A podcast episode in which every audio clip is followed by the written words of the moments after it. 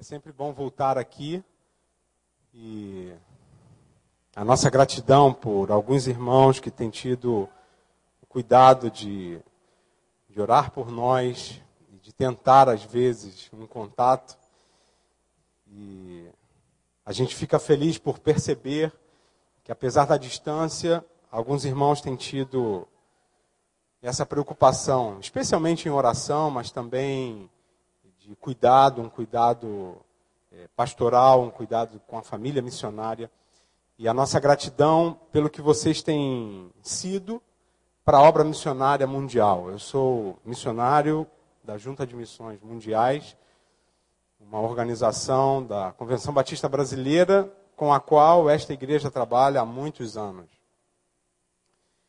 E a gente reconhece é, aquilo que essa igreja tem feito com os missionários da Junta de Missões Mundiais. Então, a nossa gratidão, o nosso incentivo para que vocês avancem, ampliem as tendas e possam realmente continuar abençoando a obra missionária local e mundial. Estamos no Brasil por um curto espaço de tempo. Na verdade, estamos voltando terça-feira ao Senegal. Elis não veio, nem o Jonatas. Ele já começou na escola mas a junta nos solicitou para participarmos de um fórum interno, considerando novas possibilidades, novos campos. Então, ela trouxe um missionário de cada continente, no máximo dois, para que nós pudéssemos estar é, discutindo, pensando. E eu, eu disse lá no fórum que essa foi uma atacada certa da junta, porque missões se faz assim: se faz com aqueles que estão lá na frente e com aqueles que estão aqui na retaguarda. É uma equipe só, na verdade são é, posições diferentes e você precisa se sentir missionário, porque missionário não é aquele só que está num outro país. Eu vou conversar um pouco com vocês sobre isso nessa manhã, mas a primeira palavra é de uma explicação por que estamos aqui. Chegamos na outra semana e já estamos voltando. Talvez é, no ano que vem estaremos aqui com um pouco mais de tempo e gostaríamos mesmo de estarmos mais próximos da igreja. Talvez é, o canal não esteja tão aberto e a, a questão é bilateral. Então a nossa oração é de que realmente a gente se estreite mais, porque nós precisamos muito de caminhar, especialmente com a igreja enviadora.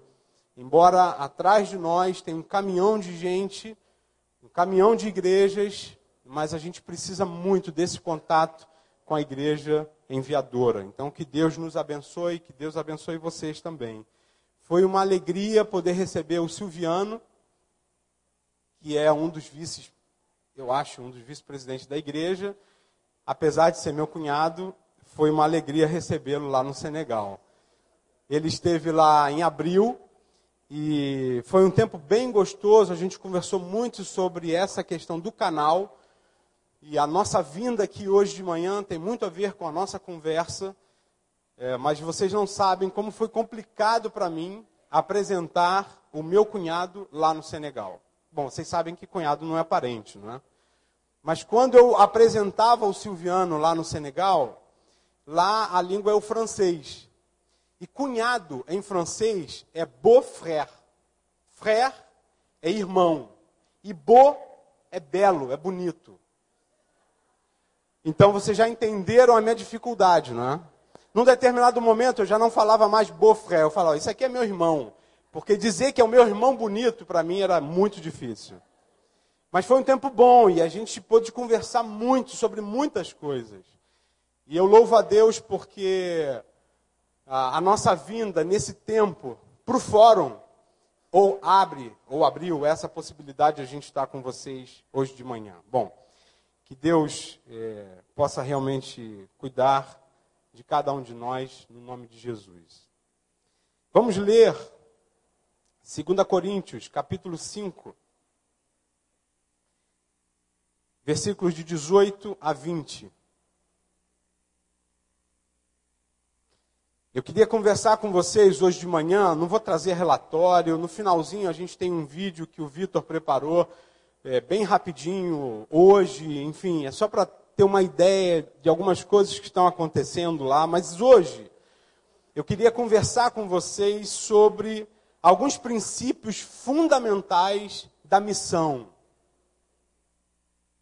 E são três princípios que eu quero conversar com os irmãos nessa manhã, baseado nesse texto de 2 Coríntios, capítulo 5, do versículo 18 ao versículo 20.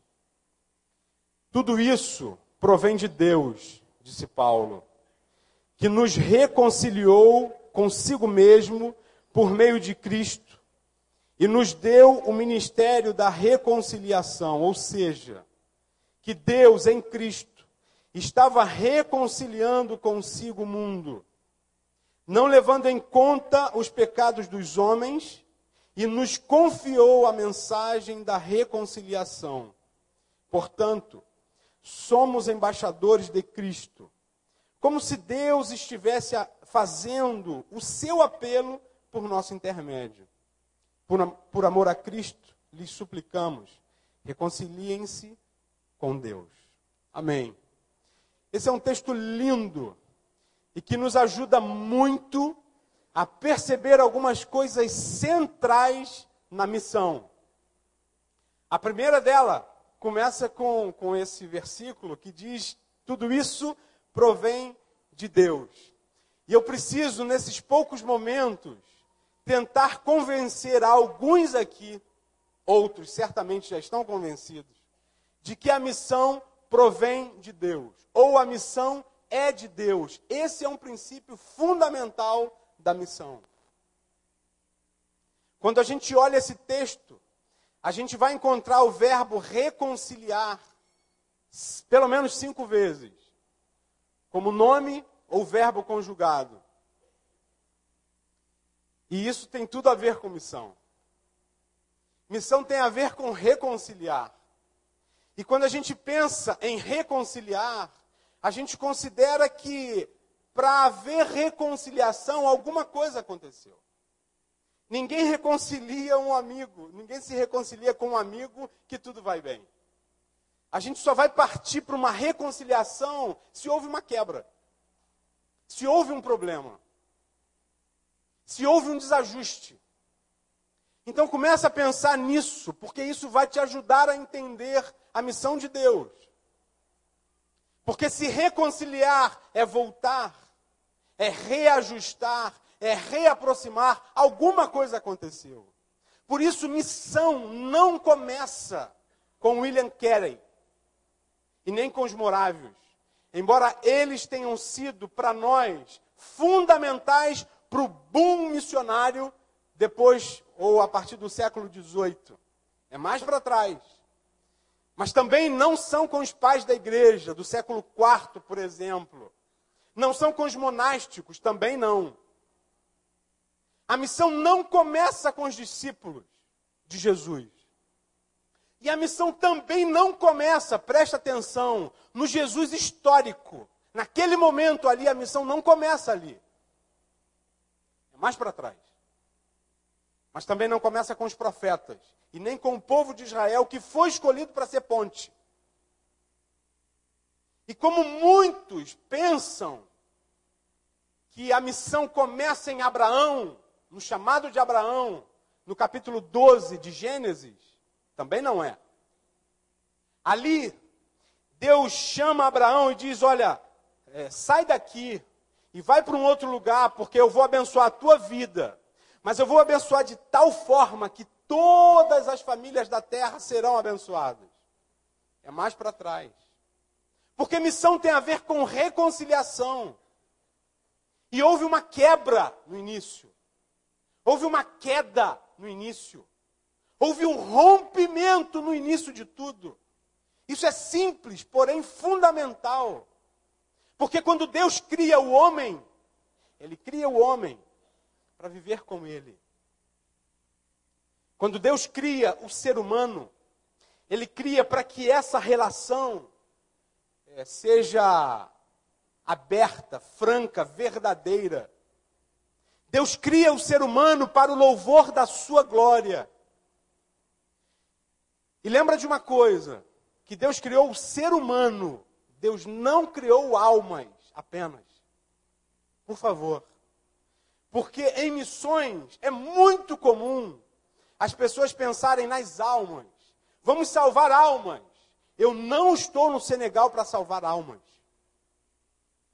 Nós estamos no Senegal para sinalizar o reino de Deus para que pessoas voltem, não almas.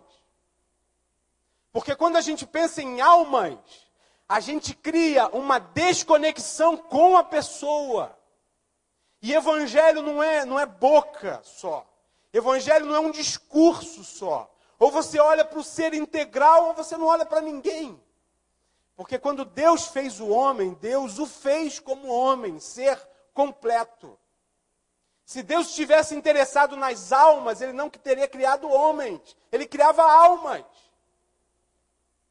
Mas quando ele cria esse ser, a sua imagem e semelhança, ele cria para uma relação pessoal. Isso é um nó na cabeça dos muçulmanos. Lá no Senegal, onde nós temos mais de 90% de muçulmanos, isso é um nó. Porque, embora eles tenham uma reverência enorme de Deus, eles não concebem a ideia de um Deus relacional, de um Deus Pai. E esse Deus relacional ele tem uma quebra dessa relação. E eu queria dar um exemplo, é, talvez estranho, mas eu queria que você tentasse entender o conteúdo dessa história, talvez um pouco engraçada. Eu fui educado pelo meu pai é, voluntariamente a ser vascaíno. E o sou até hoje. Não, não falar, graças a Deus, amém. Estou brincando. Na verdade, é, eu aprendi a gostar do Vasco e assim fui. E quando comecei a namorar, Elis, essa foi uma das primeiras perguntas, né? Para que time você torce? E aí vem o Jonatas, nosso primeiro filho. E a pressão, porque Elis vascaína, eu também, em casa, só vascaíno. E o Jonatas cresce. E vem a pressão familiar dos cunhados, flamenguistas. E aí começa aquela pressão, vermelho e preto, não é? O tempo inteiro. Quando a gente, a gente viveu um bom tempo em Linhares, no Norte do Espírito Santo. Quando víamos para cá, era, era aquela chateação, o tempo inteiro. E por algum momento, Jonatas teve um ensaio de ser flamenguista. E eu disse para ele: você pode escolher. Se você for flamenguista, eu não serei mais teu pai. E sabiamente, ele decidiu ser meu filho. Então ele continuou sendo vascaíno. Até que, eu acho que ele tinha cinco anos. Nós estávamos lá em Linhares, eu estava dirigindo e houve uma discussão entre nós e ele. E eu o repreendi. E aí ele, ele fala para mim: então, pai, a partir de hoje, eu não sou mais vascaíno. Eu disse: então tá bom. Então, deixa de ser vascaíno. E ele olha para mim e diz: pode?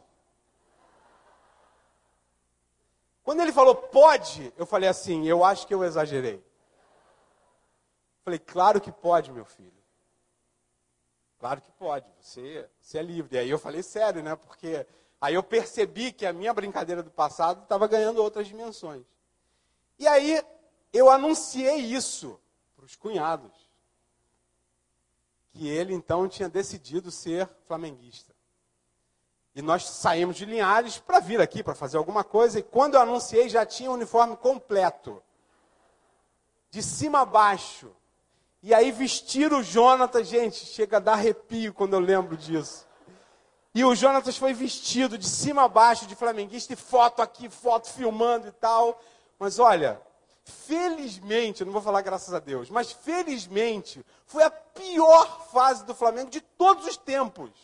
A ponto dos flamenguistas falarem, Jonatas, volta, que eu acho que você que é o pé frio. Mas o Flamengo ficou tão mal, tão mal, tão mal, que ele voluntariamente voltou.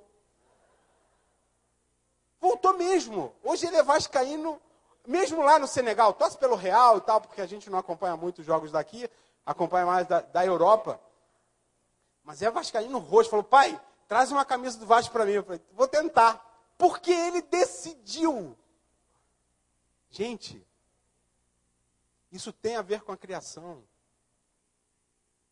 Deus não impôs a relação pessoal. Não impôs. A relação nossa com Deus tem que ser mais ou menos. Desculpa, tá? Eu acho que tem que tirar aí os excessos. Mas o exemplo do Jonatas em relação ao Vasco, num segundo momento, é uma volta voluntária de dentro. É só para te dar esse exemplo, para você entender que viver para Deus não dá para ser goela abaixo, desculpa.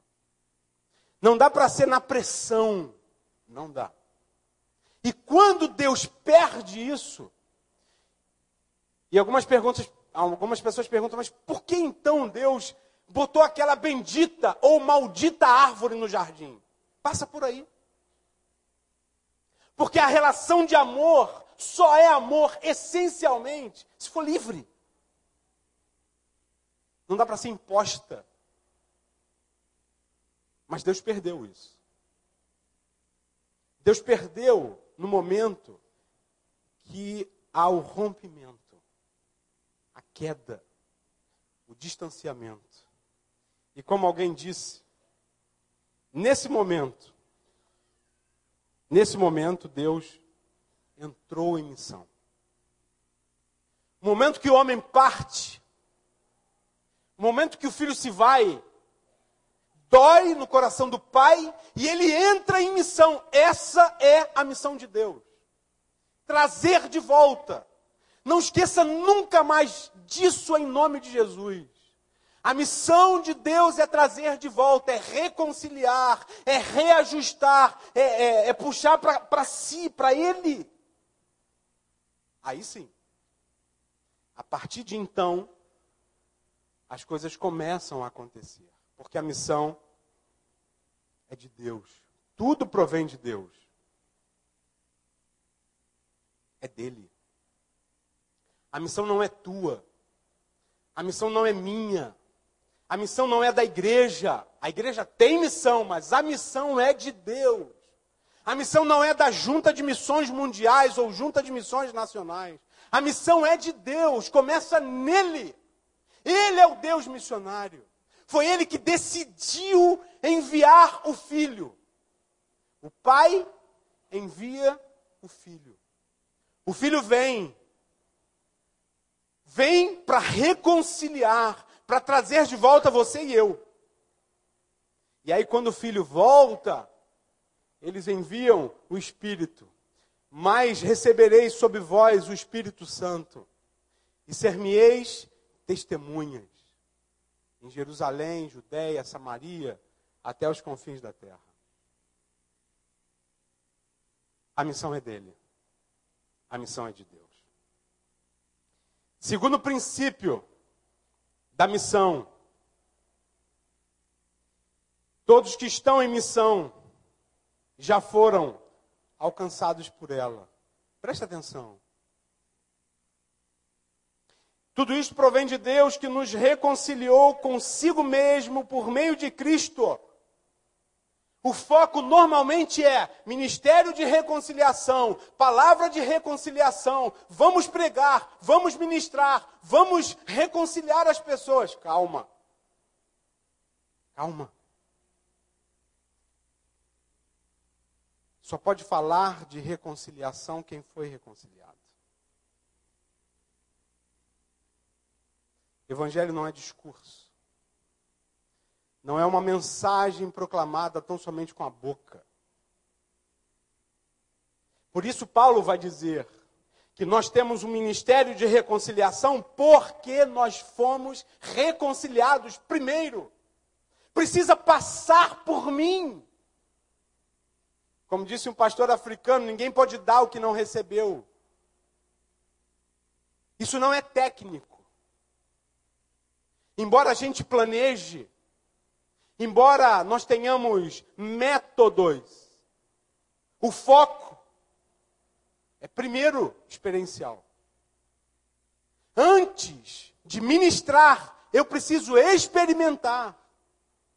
Antes de dizer que vale a pena, eu preciso experimentar o que vale a pena. Eu sou fruto de uma igreja batista. Cresci lá. Em todo tempo, ouvi isso. Precisamos falar, precisamos testemunhar. E tento fazer isso há muitos anos. Mas percebo que nós, é, por vezes, esquecemos desse pequeno e fundamental detalhe. Ninguém dá o que não tem. O ministério da reconciliação, o ajudar essa gente a voltar, porque é, é muito simples isso. E eu, sei lá, umas três semanas, sentei com a turma lá da igreja, com a nossa grande igreja de 17 pessoas. Sentamos, era um culto de oração, como no Brasil, os 17 não estavam lá, tinham nove. E aí estávamos lá conversando, e eu peguei uma pedra grande, peguei pedras pequenas, e comecei a fazer o que eu estou conversando com vocês aqui, comecei a fazer lá. Tentando mostrar que as pedras estavam longe. E o Criador estava aqui, havia uma barreira. Mas ele entrou em missão. E alguns voltaram. Esses que voltaram são habilitados a ir lá buscar outros. Isso faz sentido. Porque como é que eu posso falar de perdão para alguém se eu não perdoei? Como é que eu posso falar de, de, de ajustes familiares, pessoais, em relação a pessoas, a outras pessoas, se eu não experimento isso ou não experimentei isso? Isso eu não aprendo nos livros. Isso não é técnico. Primeiro, eu preciso gozar, eu preciso experimentar, eu preciso me envolver com a missão de Deus. Ela me alcançou. Faz sentido para mim. Evangelho para mim faz sentido. Então faz sentido eu proclamar com a boca e com a vida.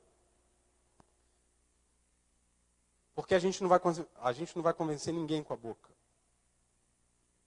Como alguém disse também, a gente tem que pregar o evangelho sempre. E às vezes a gente precisa falar.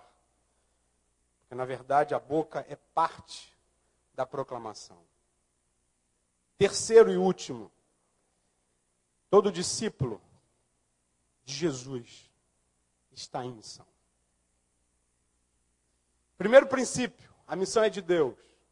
Segundo, aqueles que vão fazer missão precisam experimentar, primeiro, a reconciliação, a vida com Deus. E terceiro, não esqueça disso. Todo discípulo está em missão.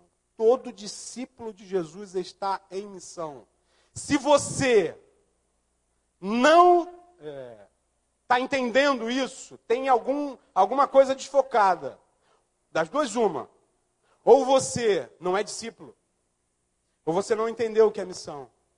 Porque para muitos, missões ou missão é isso aqui: é um missionário, que atravessa fronteiras, que vai em outro povo. Gente, isso é parte da missão. Ou isso é a minha missão, não é a tua. Não fica olhando para mim achando que, ah, você, quanto desprendimento, tinha uma clínica lá, lá em Linhares, meu sócio, acho que ele veio aqui, não sei se ele está aqui, o Verta está aqui, o Verta está lá com a Ana Luísa. A gente montou uma clínica lá em Linhares. E ele está lá, está bombando, está feliz, pagou um rodízio para mim ontem à noite. Nós estávamos lá. Deus me chamou para ir para o Senegal. Foi eu quem fui chamado, não foi você. Não olha para mim na perspectiva ó. Não. A missão é para todos nós. Todo discípulo de Jesus é um missionário. E se você não se vê assim, tem alguma coisa errada em você.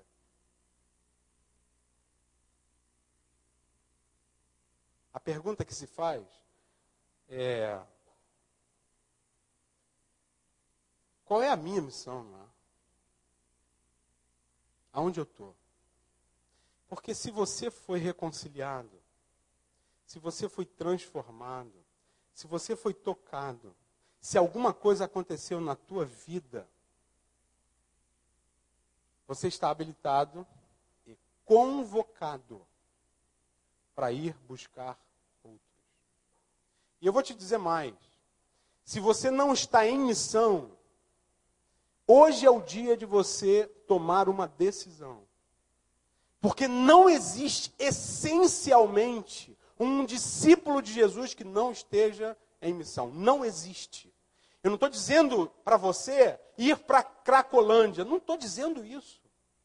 Nós já cantamos aqui hoje. Brilha no meio do teu viver. É ali. É ali que você faz missão, onde você está. Com aquilo que você tem. Com aquilo que você é. Eu queria que o Raimundo viesse aqui à frente. Raimundo senegalês, guineense. Eu não sei se Ronald Cabral também está aqui. Se tiver, eu queria que você viesse também, Ronald. Dá um pulinho aqui na frente. Ronald Cabral. Raimundo, vem aqui, Raimundo. Não tenha medo, pois, pois. Ele fala o português de Portugal. Raimundo estava lá no Senegal com a gente. E aí, ele tinha feito dois anos de medicina lá em Guiné-Bissau. Ele é diabético, insulino dependente.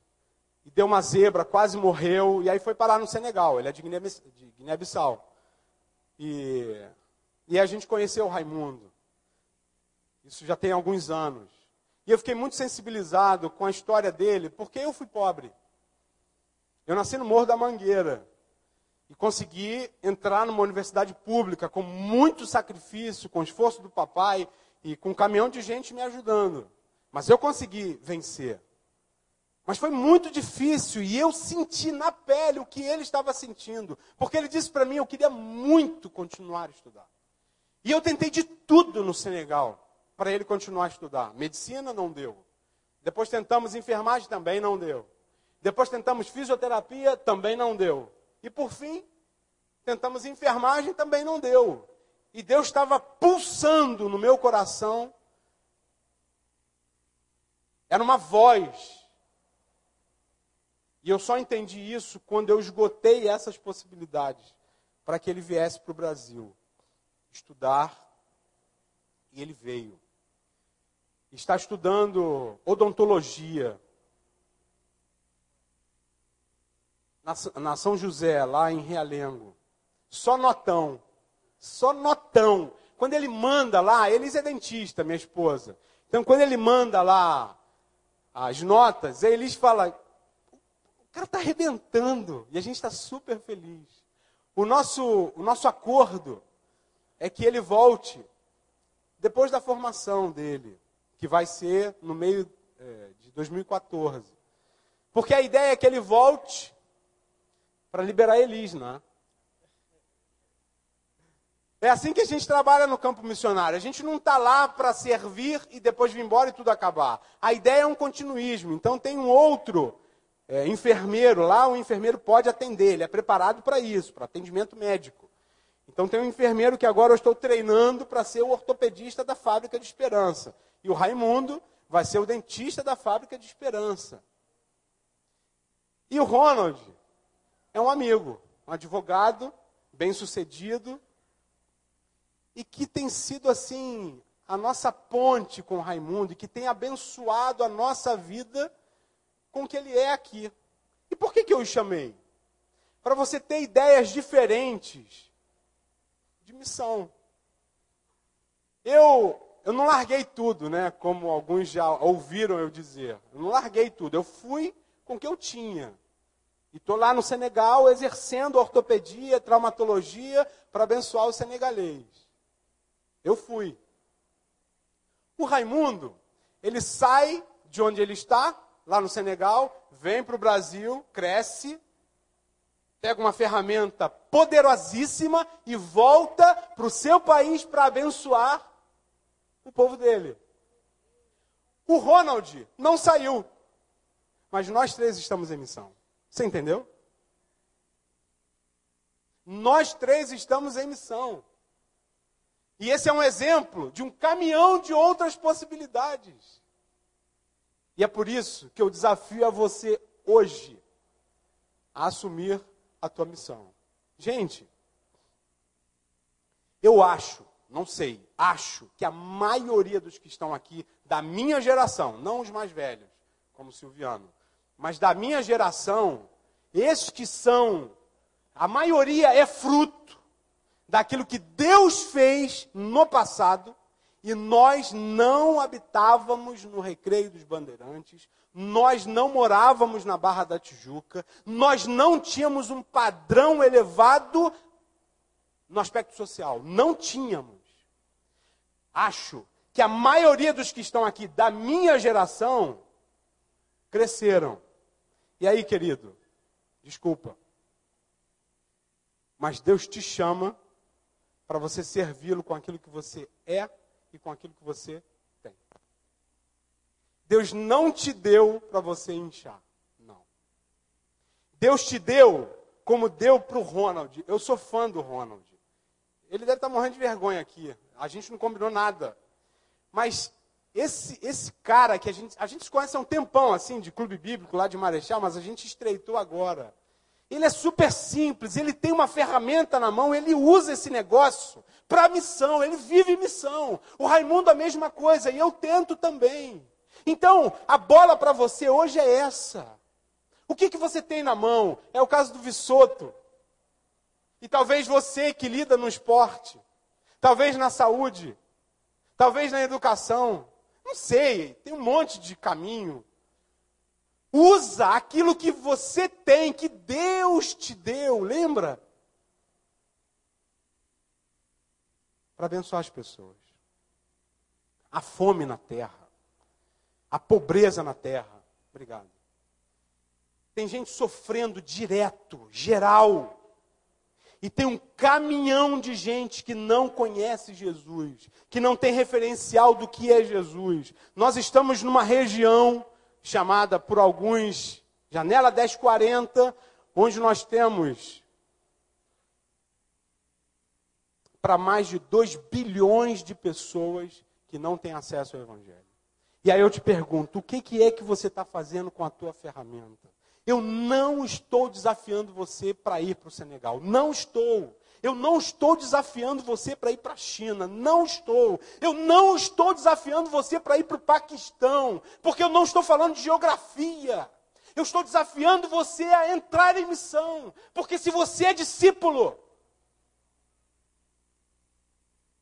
você tem uma missão. Ou você não é discípulo, desculpa.